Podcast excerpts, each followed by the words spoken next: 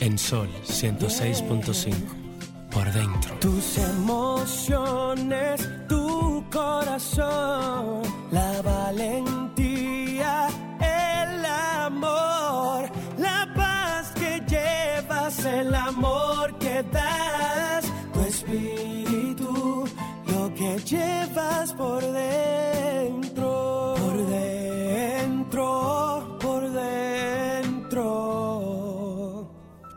que llevas por dentro.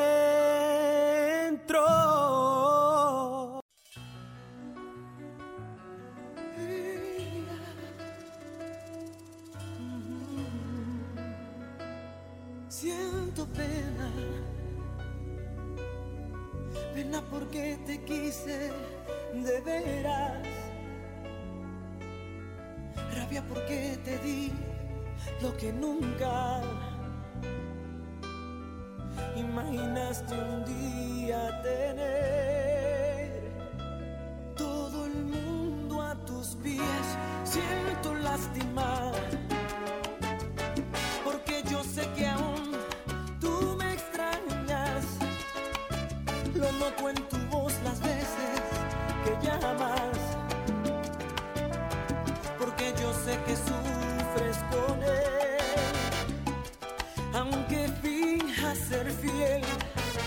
Mira si yo te conozco bien, que me atrevería a jurar que no duras junto a él un fin de semana más sin que extrañes en tu piel todas mis caricias.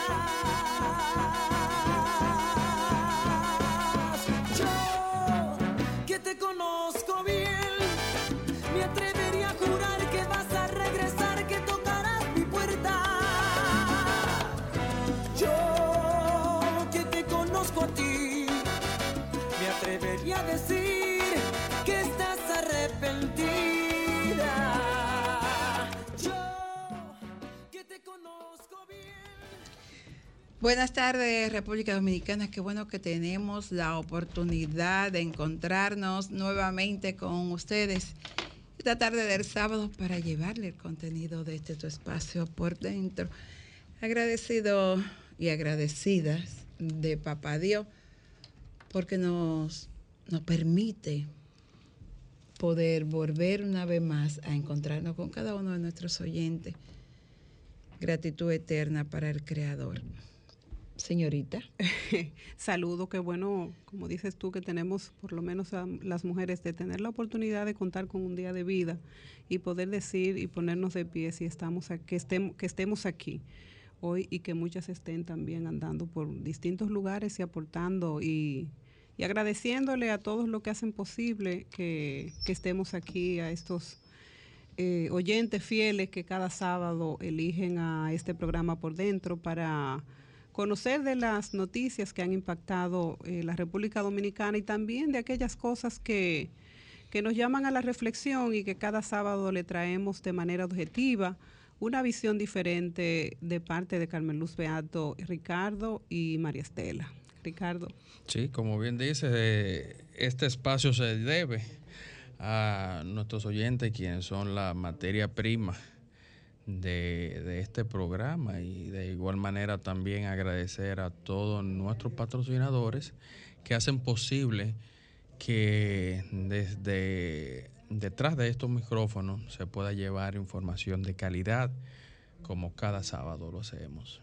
Así es, mucho, muchos hechos, Ricardo, y a veces uno no quisiera como venir el sábado a hablar de, de esos acontecimientos que nos tienen como sociedad eh, en un estado de reflexión para pensar cuál es el tipo de, de, sociedad que le vamos a dejar a nuestros hijos y a nuestras hijas. Eh, también la forma de, de comportarse, de, desaprensiva de alguna gente que, que desconectado de, ese principio y de ese respeto que deben exhibir en las calles, eh, se llevan tantas vidas. Vi un accidente trágico eh, en el centro de rehabilitación que, que me dio cómo, cómo tú vas buscando ayuda y de repente tú pierdes la vida. No solamente ayuda, sino en, en el momento, o sea, lo que hacían al momento del accidente, oraban. Así mismo. oraban. Y son de las cosas que quizás de, de alguna manera, digamos que indebida, pero nos hace pensar por qué. Personas necesitadas de ayuda, personas orando, muy probable llena de humildad. ¿Por qué? Vuelvo y repito, probablemente mm, nos hacemos la pregunta de una manera equivocada porque las cosas de Dios no se cuestionan. No, a Dios no se le puede cuestionar. Pero siempre nos hacemos la pregunta, ¿por qué? Sí, eh, el mundo está lleno de preguntas y como, de, como suele decir una frase, cuando encontramos las respuestas vuelven y nos cambian las preguntas para que nos sigamos preguntando, pero no es para preguntar, no es para aprender de las cosas que nos suceden. Y eso es lo que tenemos que reflexionar. ¿Qué es lo que tenemos que aprender más que hablar de los hechos? Eh, como, como ciudadana y, como mujer me pregunto cada día cuál será eh, el destino de, los que nos levantamos todos los días temprano pensando que podemos construir una mejor nación. Eh, y luchando en contra de aquellos intereses de los que también amanecen junto contigo y resolutan que no va a ser así. Eh, hay que repensar este Estado de Derecho, hay que repensar la familia, hay que repensar la educación que estamos dándole a nuestros hijos. Y sobre todo las autoridades tienen que repensar cuál es el papel que están haciendo y cuál es la forma en la que están dirigiendo los destinos de este país.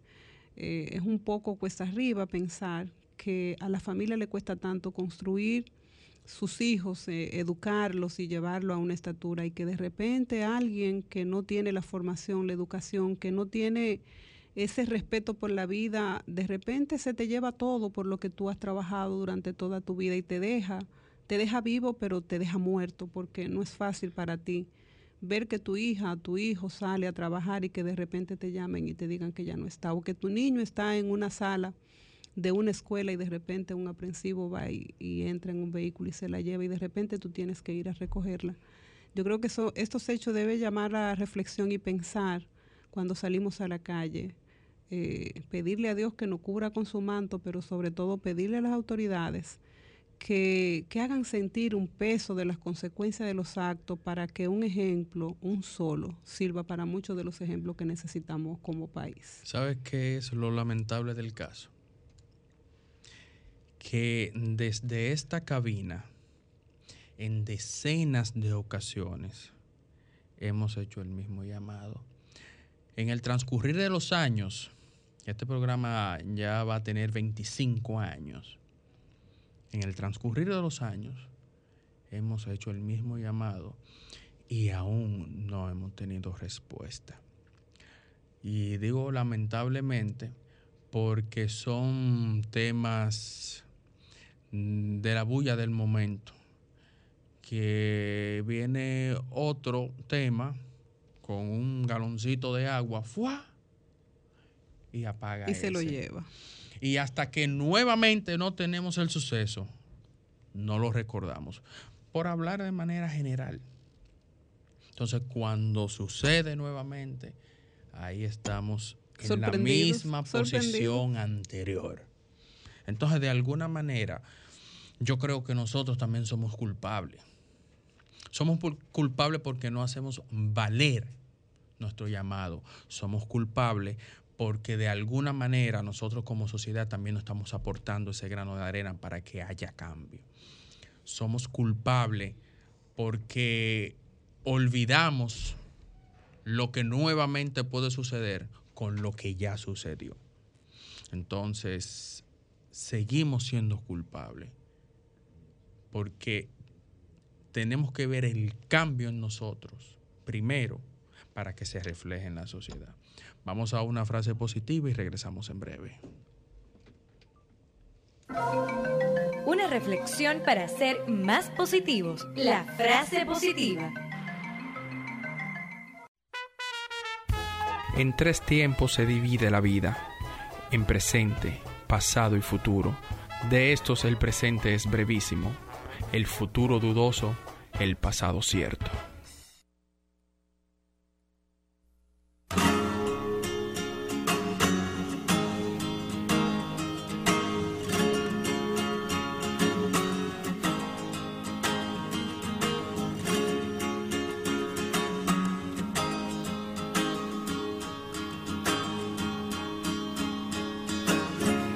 María del Carmen debió haber nacido en vertientes aquí hace 20 años y pico.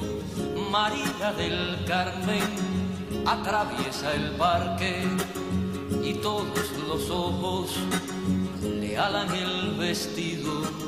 María del Carmen revuelve la tarde del pueblo pequeño que ve cómo pasa María del Carmen, el recién llegado descubre enseguida lo mucho que falta a del Carmen, la envuelven los ruidos que salen del tándem inglés del central, a María del Carmen, el pelo y la piel de centro le huelen miel residual.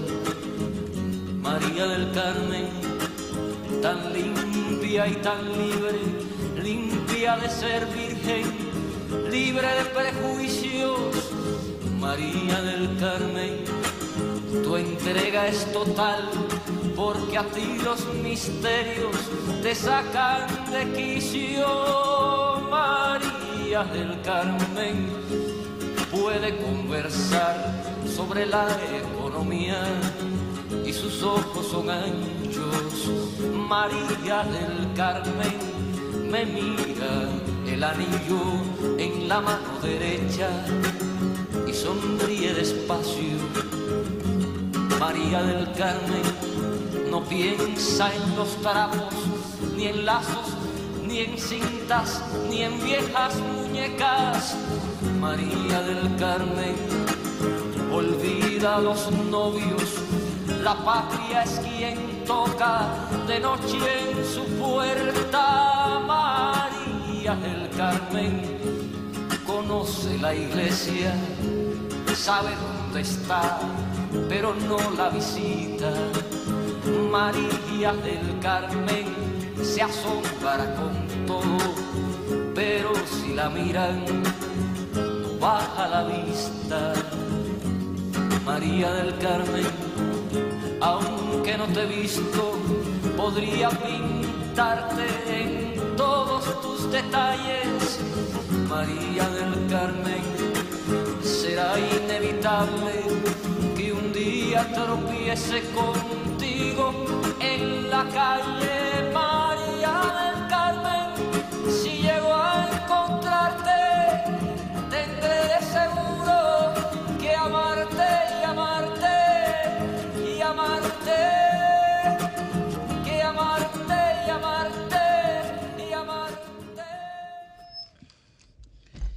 Eh, cierra la boca, tú sabes. Eh, se me baja este audífono. Sí, bájamelo un poco porque está chillando, nunca hace eso. Eh, cierra la boca que se te van a caer los dientes. Así es que están, así es que están dando licencia en este país. Bueno, dice que estoy pegando mucho el micrófono. Yo siempre hago así, pero bueno, es que está muy alto, te lo tengo rato diciendo. Pues mire, amiga, me, esta semana me enteré que ya no dan el examen práctico. El que te ponían a subir por la tiradente. Sí, sí, con por- una persona de la institución al lado, No, evaluando si tú sabías dar para atrás, para adelante. No, y te ponían a, a parquearte entre unos De pilotillos. sí, exacto. Si le diste al pilotillo, te quemaste. Exactamente, ya no es así. No, mi amor. Yo recuerdo cuando yo fui a sacar la, la licencia por primera vez, que yo hice mi examen y a mitad de camino me mandó a estacionar. Eso fue en... eh, a do- a do- En la don- subida de la no, no, no, no, no, no, no, allá donde está el comando del metro, allá en, en- por ahí, por cerca de Puerto Isabela, Ah, donde está, eh, pues justamente donde está el comando del metro, por ahí era Ok. que se examinaba. No, a mí me, me examinaron en la ciudad. Tiradentes, San Sí, pues, no, Cristóbal, porque los tiempos también son diferentes. Quizá en esa época era ahí y la mía era eh, ahí donde te digo. Avenida López de Vega, San Cristóbal, y me pusieron a subir por la lomita que está del, de- del zoológico, en la. Tiradentes. Ah, sí, sí, sí. En- bueno, el mismo trayecto donde daban eh, las prácticas. En un vehículo mecánico. Mecánico. Tú supiste que cuando yo encroché se me fue un chin para atrás. Yo recuerdo que tú tenías una Honda Civic que era mecánica. No, no era Honda Civic. Yo tenía un Mitsubishi Prezi. Porque la Honda, la Honda roja era automática. Ya un Mm. Mitsubishi Prezi, que yo, mecánico. Y yo, bueno, voy ahí muy entusiasmada y se me fue un chin para atrás. El tipo me miró y me dijo, ¿qué usted se acaba de quemar? Porque si atrás hubiese venido un vehículo, Pero, choca. pero pregunto, vu- vuelvo a retomar porque yo estoy muy sorprendida de que se haya variado un método que para mí era efectivo porque tú aprendes Hermana, en la práctica, óyeme. o sea, por eso se llama examen práctico. Aquí copiamos los Estados Unidos. En Estados Unidos usted tiene que coger su examen práctico. Victorita, mi sobrina, que fue examinarse con 800 mil años aquí, la quemaron en Estados Unidos Bueno, porque pues sí. había un stop y ella siguió brincando. Pues sí, así entonces yo creo que hay poco accidente aquí bueno, en este país, yo entiendo. Sí, no, Es que tú- visto desde óyeme, esa yo venía perspectiva. pensando eso mientras venía manejando, venía pensando esas cosas en el camino. Que, o- oye, oye, oye lo que pensaba.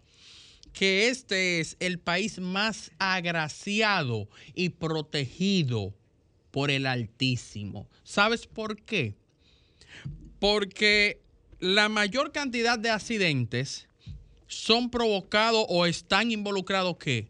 Motores. Pero no, no obstante, por eso te, porque recuerdo este, este episodio, delante de mí venía uno en un motor montado detrás con un tanque de gas. O sea, con una bomba Ah, ambulante. eso está bien. Entonces, si la mayor cantidad, el porcentaje, el mayor porcentaje de accidentes están involucrados motores, ahora añádele una bomba andante. Oye, Entonces, espérate. este es el país más agraciado y protegido por Dios. Entonces pregunté, ¿y cómo examinan a los motoristas? ¿Lo ponen en un...? No lo pondrán a hacer, no lo pondrán a hacer equilibrio con el tanque de gas, a ver si dan, mandan un tanque de gas. No, al oye, cambia la cara. Hugo Vera, ¿cómo tú estás? Mira, es virtual, hermana. Te ponen en un, eh, eh, como esos carritos que tú juegas, eh, los muchachitos van a esos sitios, eh, a hacer la cosa. Buenas. Hola. Hola. Pero supuestamente en Estados Unidos es más fácil sacar una licencia que aquí. Ah, sí. Allá, a- a- allá. allá, el que no tiene documento, le dice, saca un ID, lo primero que hace va a sacar una licencia. Ah, sí, pero tiene que pasar el examen. Y no te lo dan. Pero- pero- y no te pero- lo dan pero es más en- fácil. No, No te no, en no, carrito estimado, yo, yo lamento diferir de usted. No sé. Un ID y una licencia no es lo mismo. Es fácil sacar un ID por identificación y el Estado quiere saber quién está ¿Quién- dentro quién de su Estado, eres? valga la redundancia, Entonces, y oye, dónde oye, localizarlo. oye. pero, Pero, una si- licencia pero una no licencia, todo, todo el No, mundo tiene pero- licencia pero, ya. Oye, mi, mi amor. te- Y es más fácil sacarla. No, no, no es que, que más, aquí. no es que más fácil. Claro que sí, Oye, claro que sí. Perdóname. tú que está allá, que tú, es más fácil sacar una licencia allá que aquí. Mi amor, toda mi familia vive allá. Oye, una Mira, cosa. mía también. El ID, ¿por qué tú enseñas la licencia? Porque es el ID más confiable que hay en Estados Unidos, porque no es fácil obtenerlo. Entonces, la licencia es el ID más confiable que hay en Estados Unidos. Y es porque es difícil. Y también porque te dice que eres una persona legal en el Estado. Porque si no eres Mira, y- ilegal... y, que en- mi sobrina duró aquí manejando casi toda pero su vida. Y, y en, cuando es- llegó allá y en se quemó y en Estados Unidos hay tribunal y hay, y hay tribunales también para las faltas de tránsito y dependiendo de las faltas que tú hayas cometido entonces te, te van hasta que te quitan Pero entonces la nosotros también tenemos tribunal de... de, de- pero de- tú conoces de- a alguien pero tú No, no, no, no de quitar puntos, sino que tú puedes pelear una, una Pero tú contravención. conoces a alguien. El problema es que tú vas a perder semanas. Mira, el problema es que si a la gente usted lo pone en un carrito virtual de que examinarse y usted no lo pone a coger lucha en la San Cristóbal, en la Tiradentes, en la López de Vega, en la San Martín, y usted lo pone a meterse por los carros y, a- y que se pare donde dice stop y que esa persona, buena, hola, hola, Hola, buenas tardes. a su orden.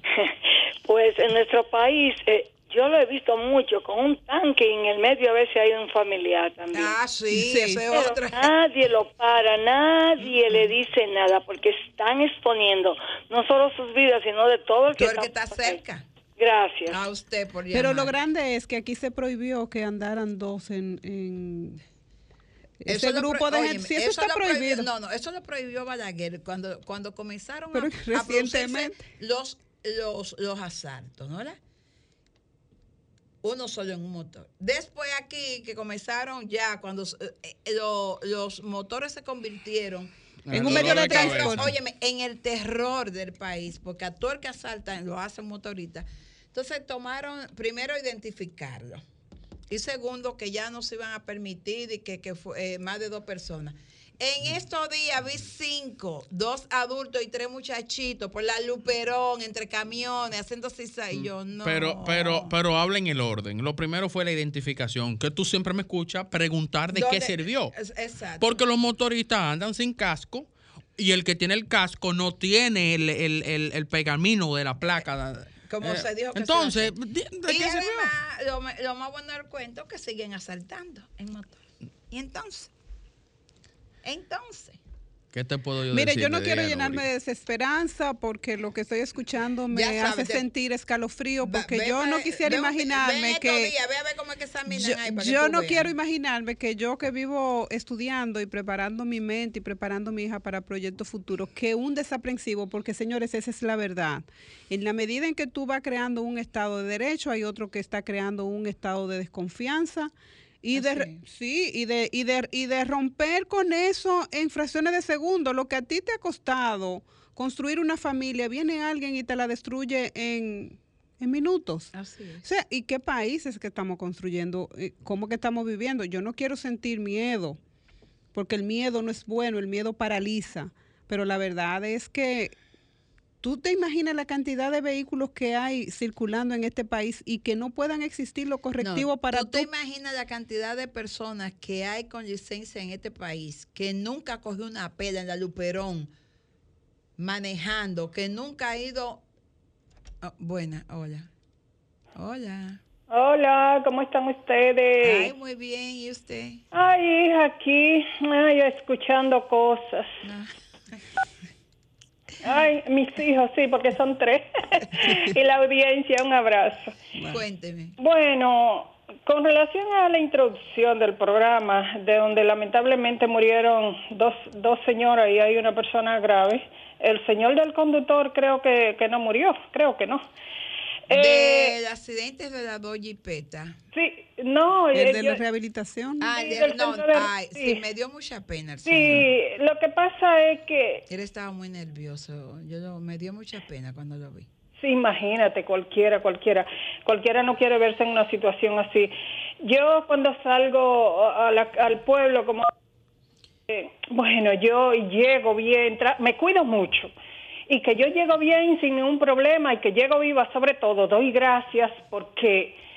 ¿Y cómo que tú puedes vivir en un país que tú tengas que dar gracias cuando tú sales a la calle? Ah, Cuando porque que uno no, eh, primero, uno nunca sabe, la muerte siempre dicen que está detrás de la oreja y que uno no sabe el día, uno uno sabe, eh, eh, uno tiene la fecha que nació, uno todos los días que amanece, con lo- que abre los ojos. Sí, pero el Estado debe garantizarle que si usted sale de su casa, que sea que Dios lo permita, que sea que Dios decida eso, pero no que lo decida otro desaprensivo u otro que anda por la calle sin Pero- tomar ninguna precaución. Pero hija, déjeme terminar, por favor.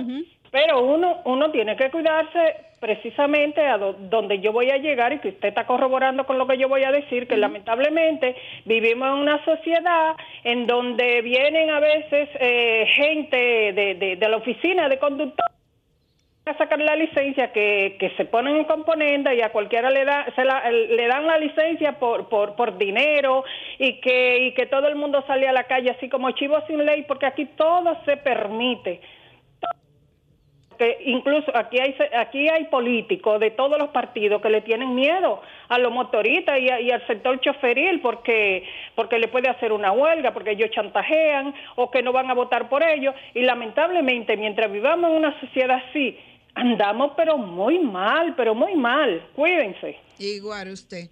Mira, eh, te voy a decir, eh, por ejemplo, el accidente de Bonao, en el que murieron desafortunadamente menores de edad. Tengo entendido que se produce porque la señora trató de no impactar un motorista. ¿Ves lo que te digo? Perdió el control y trapasó de aquel lado de la vía en la autopista Duarte y entonces impacta de frente con la jipeta que viene. O sea, eso es un accidente. Ella intentó salvarle la vida a alguien y terminó perdiendo la vida a ella y sus hijos. Ok, eso es un caso. El caso de, de la escuela, mm, hasta donde tengo entendido, eh, el vehículo tuvo un problema con los frenos. Pero usted tiene que inspeccionar su vehículo. Usted tiene Pero que... usted paga una revista para. que- que pero antes- pero, el- no, yo te eso, pregunto. mija, pero pero, que lo pero- quitaron hace años, pero tú Dios. pagas un impuesto. ¿Ese impuesto para qué? ¿Pero cuál? No, Oh, no, pero no. el- se está hablando nuevamente de Eh, esa eso- revisión. Eso es para, el- para el 25 que se va a hacer. Sí, se está hablando nuevamente Pero ven acá, pero ¿y dónde es que tú vives, mujer? Eso la revista hace tiempo que se lo quitaron porque no funcionaba, que eso no servía para nada. Entonces, ese, ahí, ahí hay responsabilidad del que maneja el vehículo. Tú sabes que este país está incluido dentro de los países que, que existen más eh, El- el muertes por, mayor- trans- por, accidentes de tránsito. sí, está entre las estadísticas de los países donde más gente pierde la vida. por A eso accidente añádele la bomba ambulante, los tanques de gas, los mismos motores. Ah, Tú ya en los mismos vehículos también. Y el la otro parte de atrás. caso, el caso del señor, eso también entiendo yo, que fue un accidente. Eh, porque muchas veces, y te voy a citar dos casos, yo tengo una amiga que fue, estaba, estaba eh, fue a la reversa y lo que hizo fue, eh, puso el vehículo en, en D y en lugar, cuando ella se dio cuenta que echó para adelante, en lugar de frenar, se turbó, como dice Y uno, aceleró. y aceleró. Y ella se estrelló contra una pared, desbarató el vehículo, gracias a Dios que no le pasó nada. Y el caso de la señora de, de Bellavista Amor, que le pasó lo mismo. Estaba, iba a poner reversa sin darse cuenta, se turbó, eh, metió, puso un, pa, un- D en marcha y hace- cuando se dio cuenta, en lugar de frenar, aceleró el vehículo y el vehículo cayó desde el tercer piso. O sea, esos son accidentes que te pueden pasar, que tú en un momento te pueda turbar y tengo un accidente. Son accidentes, Pero y como los la que- palabra. Pero y los, Eso que, es y los que accidente. son por. Pero que tú andes en un vehículo sin mantenimiento, Suelta una goma. que se te rompa una correa de distribución, que se te explote un neumático. O sea, hay descuido. Ahora, también vamos a poner el accidente. Ahora, que usted ande en un vehículo con una licencia que usted sabe que no tenía capacidad de tener esa licencia y usted anda en la ciudad manejando, eso es un hecho criminal, porque usted sabe perfectamente cómo obtuvo esa licencia.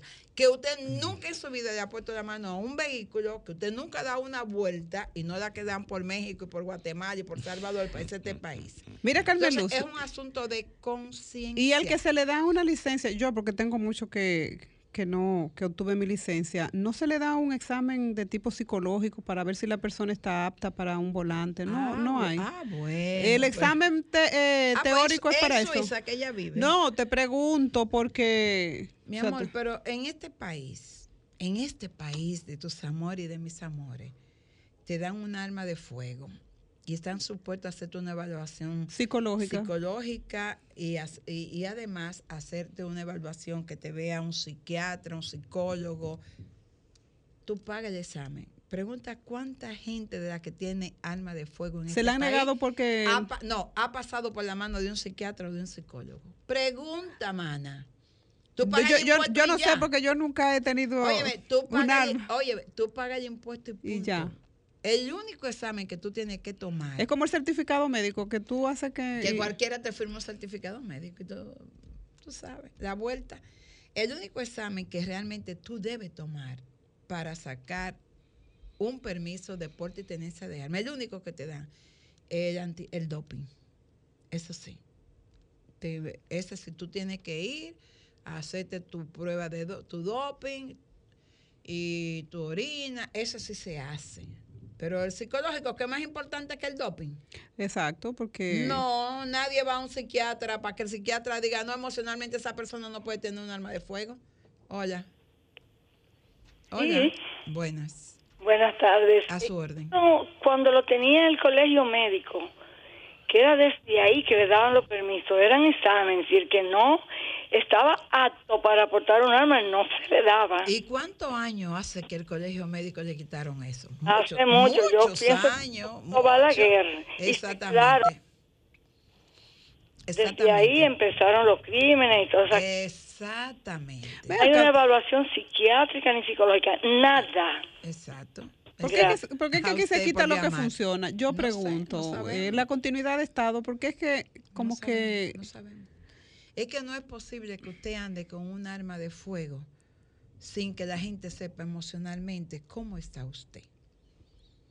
Si usted tiene la capacidad de saber que eso es lo último que usted va a usar en su vida, que usted con la primera situación usted no va a desenfundar un arma de fuego porque hay un, un dicho en materia de arma de fuego que cuando usted desenfunda debe usarlo para no exponerse Así es. para no exponerse. Entonces, si usted no tiene la capacidad emocional de sacar lo último, el arma de fuego, usted no puede andar con un arma de fuego. Entonces, hay muchas cosas, hay mucha tela, amiga, por donde cortar. Y tú hablabas, Ricardo, antes de irnos a la pausa, tú hablabas de que aquí un hecho mata al otro. Una noticia tumba. mata a la otra. Y yo te escuchaba y me preguntaba, ¿y qué pasó con el caso de Higüey y del profesor y del estudiante? Ah, que está en la mano de la justicia. Sí, está en la mano de la justicia, pero más nunca hemos vuelto a saber.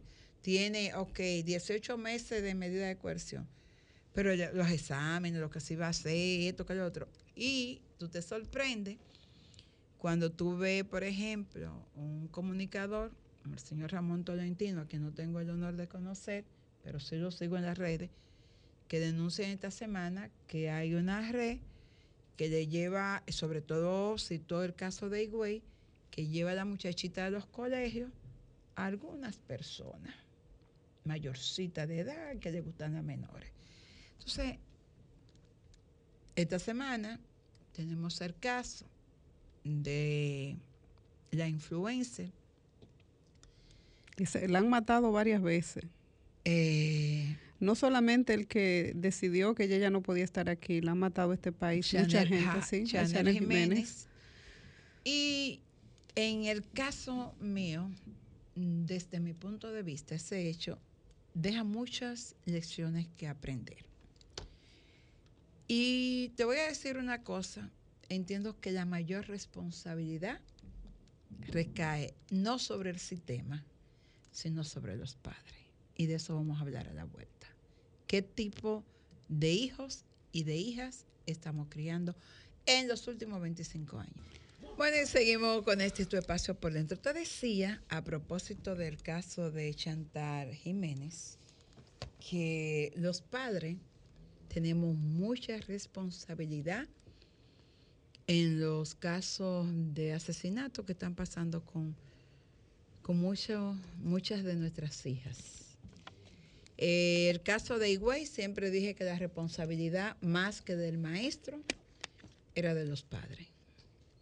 Que en mi caso, tengo dos hijas, dos mujeres. Dios cuide de ellas siempre. Y tú tienes una. En mi caso, mis hijas, siempre supe dónde iban y con quién iban. Porque hasta que se marcharon de este país, después que se fueran de este país, ya mayores de edad que hicieran lo que diera su gana, yo la llevaba y la buscaba.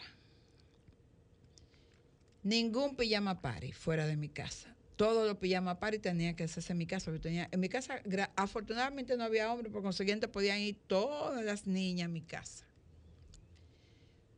Lo segundo es que yo tenía que. Acordamos siempre, te busco en el mismo lugar que te dejo. ¿A qué hora te busco? Dos a la noche, once y media, una, dos. Ok. Como el diablo sabe por diablo, sabe por por viejo y viejo no por por diablo, diablo. cuando a mí me decían, búscame a la una, yo llegaba a las doce y media y me quedaba ahí esperando. Porque el que hizo la ley hizo la trampa. Es más fácil que yo te diga, ven a buscarme a las 11 aquí a Sol. Y yo me dé garito para donde yo sea y llego a las 11 menos 5. Pero si tú estás ahí, entonces, pero óyeme, era aquí, ¿y qué pasó? Entonces, los padres somos muy responsables de lo que está pasando. Tú sabes que hay una construcción, y yo, tú y yo lo hemos hablado muchas veces, que además de la familia, de la ruptura del núcleo familiar, también hay una responsabilidad, si se quiere, de la construcción que se ha hecho del prototipo de mujer y de hombre de esta nueva ola. Y te comentaba a propósito, tú y yo que hablamos cada vez que ocurre un hecho antes de venir al programa, lo socializamos por teléfono. Y yo te comentaba, Carmen Luz, una de, la, de las causas fuertes que yo entiendo que que es la que, como la, la mayor, es la cosificación de la mujer. Eh, su falta de desarrollo a nivel económico, o sea, sus capacidades. Y entiendo en ese sentido, y en una reflexión de la misma situación, de las situaciones que se han desarrollado en los últimos días, es que en todos estos actos, eh, la mujer tiene que, ver, tiene que ver con la mujer y las parejas un vínculo, si se quiere, de tipo económico. Sí, así. O sea, y yo he determinado por eso que una de las principales causas que desencadenan todas las demás causas de violencia eh, contra la mujer y también de ese eh, que va en detrimento de sus propias capacidades es la poca eh, la poca libertad que tiene la mujer de poder desarrollarse económicamente, la que la hace esclava hasta de una relación y la que la hace esclava hasta de soportar en una relación lo que inhumanamente un ser humano puede soportar. Cuando la mujer tiene capacidad económica para poder eh, desarrollarse, entiendo que las, las relaciones están de igual a igual. O sea, tú tienes tu capacidad y yo la mía, pero la mujer también, si se quiere, fíjate que las muchachas jóvenes ahora andan buscando un hombre no ni siquiera por el respeto, ni por la capacidad, ni para algo serio, sino por la cantidad de dinero Hola, que tenga. Buenas. Hola. Hola. Buena, hola. Buenas tardes. A su orden. ¿Cómo está? Es la profe de la zona oriental. ¿Cómo está, profe? Ay, ya tú sabes, pensando todo lo que ustedes están diciendo, es más lo que uno piensa en el sitio que uno está. Cuando la señora primitiva hablaba de que uno tiene que andar orando, tú sabes que yo ahora, digo hace mucho, tengo como regla número uno, que cojo versículos de la Biblia y lo voy leyendo día por día. Como si fuera, por ejemplo, yo soy católica, como si fuera un rosario. Exacto. Pero cuando ustedes hablaban, por ejemplo, de la responsabilidad de los padres, aquí había una directora de este lado, que se llaman el Ramón Emilio, un liceo que hay de este lado. Sí, yo lo conozco. La tía era la directora. Duró como 40 años dirigiendo ahí. ¿Tú sabes lo que la tía hacía? No quería que las niñas fueran con camiseta debajo del uniforme. Porque tú sabes que había niñas Claro. que después se iban para Se otro iban para sitio. otro lado. Pero tú sabes qué sucedió en ese liceo una vez. Se fueron para los tres ojos. Que le Sí. quedaba cerca. No, no quedaba tan cerca porque eso queda en la San Vicente. Claro. Ramón Emilio está en la San Vicente. Sí. Esa- y era en las Américas, Sí, por sí, ahí. sí, sí, tú, tú no sabes Emilio. Cierto. cómo se supo la situación, porque se ahogaron unas niñas. Uepa, Salieron del liceo y después que salieron se fueron a bañar. Así. Pero yo recuerdo también que se usaban los distintivos. Primi, Exactamente. Sí. No, y se, se usan todavía. mira, Primi, vamos a, a atender, bueno, ya... Esa se es la profe, no, Ah, digo, Primi la, no. la profe. Vamos a atender una próxima llamada y, y Ah, gracias, no, muchas gracias, gracias, gracias. Gracias Y siempre yo estoy con ustedes. Gracias, mil. Hola, buenas. A su orden. Buenas, A buenas su- tardes. A su orden. Mira, lo vengo, la vengo escuchando a ustedes y la verdad es que difiero un poquito porque yo te voy a decir una cosa. Yo me crié en una casa donde mi papá era el papá, era la autoridad. Y yo, o sea, y, y respetábamos a papá. Pero yo te voy a decir una cosa, cuando nosotros teníamos oportunidad no íbamos para la posita bañarnos y ahí se ahogaron muchos muchachos en esa posita.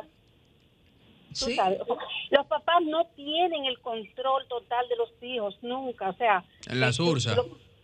eh, ahí no, en la posita ahí eh, en, en la ciénaga en Gualey, Sí, sí, sí. tú sabes. Y, y otra cosa, mira, las mujeres hoy están más preparadas que nunca, o sea, han alcanzado lugares y puestos más que nunca. Estamos Y sin embargo, el hombre sigue abusando, sigue violentándola. Y eso empieza desde el hogar. Papás que violentan a sus hijas, hermanos que violentan a sus hijas, a sus hermanos. Ujú. O sea, eso, eso se ve a todos Sí, los sí, niveles. sí, hay una cadena de violencia que no termina. Exactamente.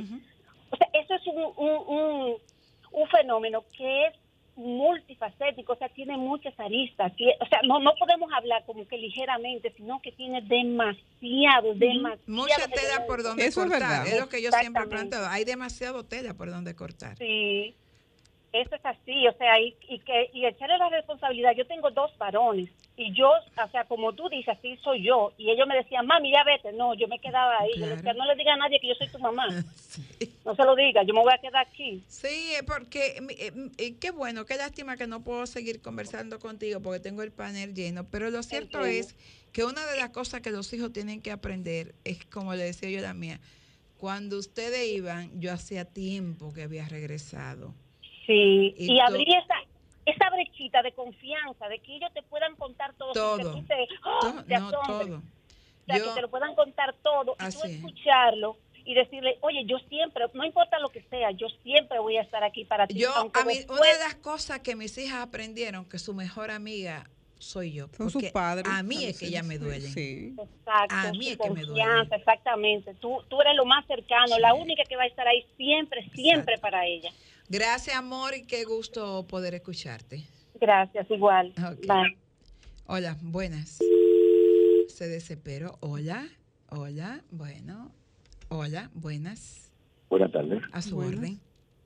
Sí, eh, realmente estoy eh, en desacuerdo con la última llamada y es que lo, nosotros los padres hacemos todo lo humanamente posible. Ahora, si el hijo se desvía, no fue por culpa suya, usted hizo su parte.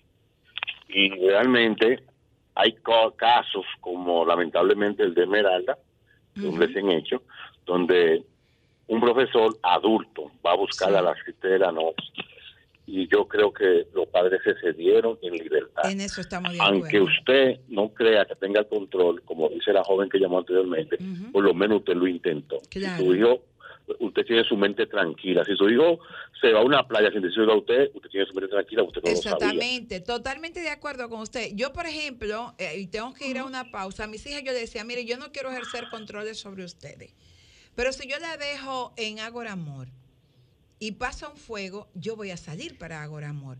Pero si usted a espalda mía se fue para Bella Vista Amor y ahí pusieron una bomba, yo no voy a ir a Bella Vista Amor a buscarla a ustedes, porque yo la dejé en. Ágora. Entonces, si algo pasa en Ágora, yo voy para Ágora. Entonces, por eso Correcto, decía, en- es más importante que yo sepa dónde ustedes van, por si acaso pasa algo.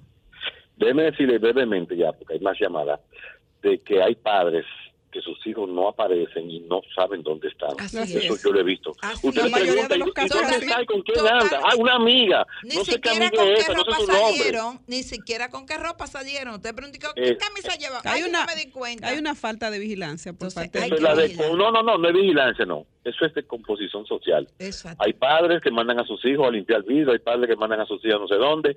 Es una decomposición, claro. En todas partes hay sus excepciones. Y yo siempre he dicho, para el padre responsable, sus hijos siempre serán menores. Muchas gracias. Amén. Ok, bueno, vamos a la última pausa y regresamos en breve.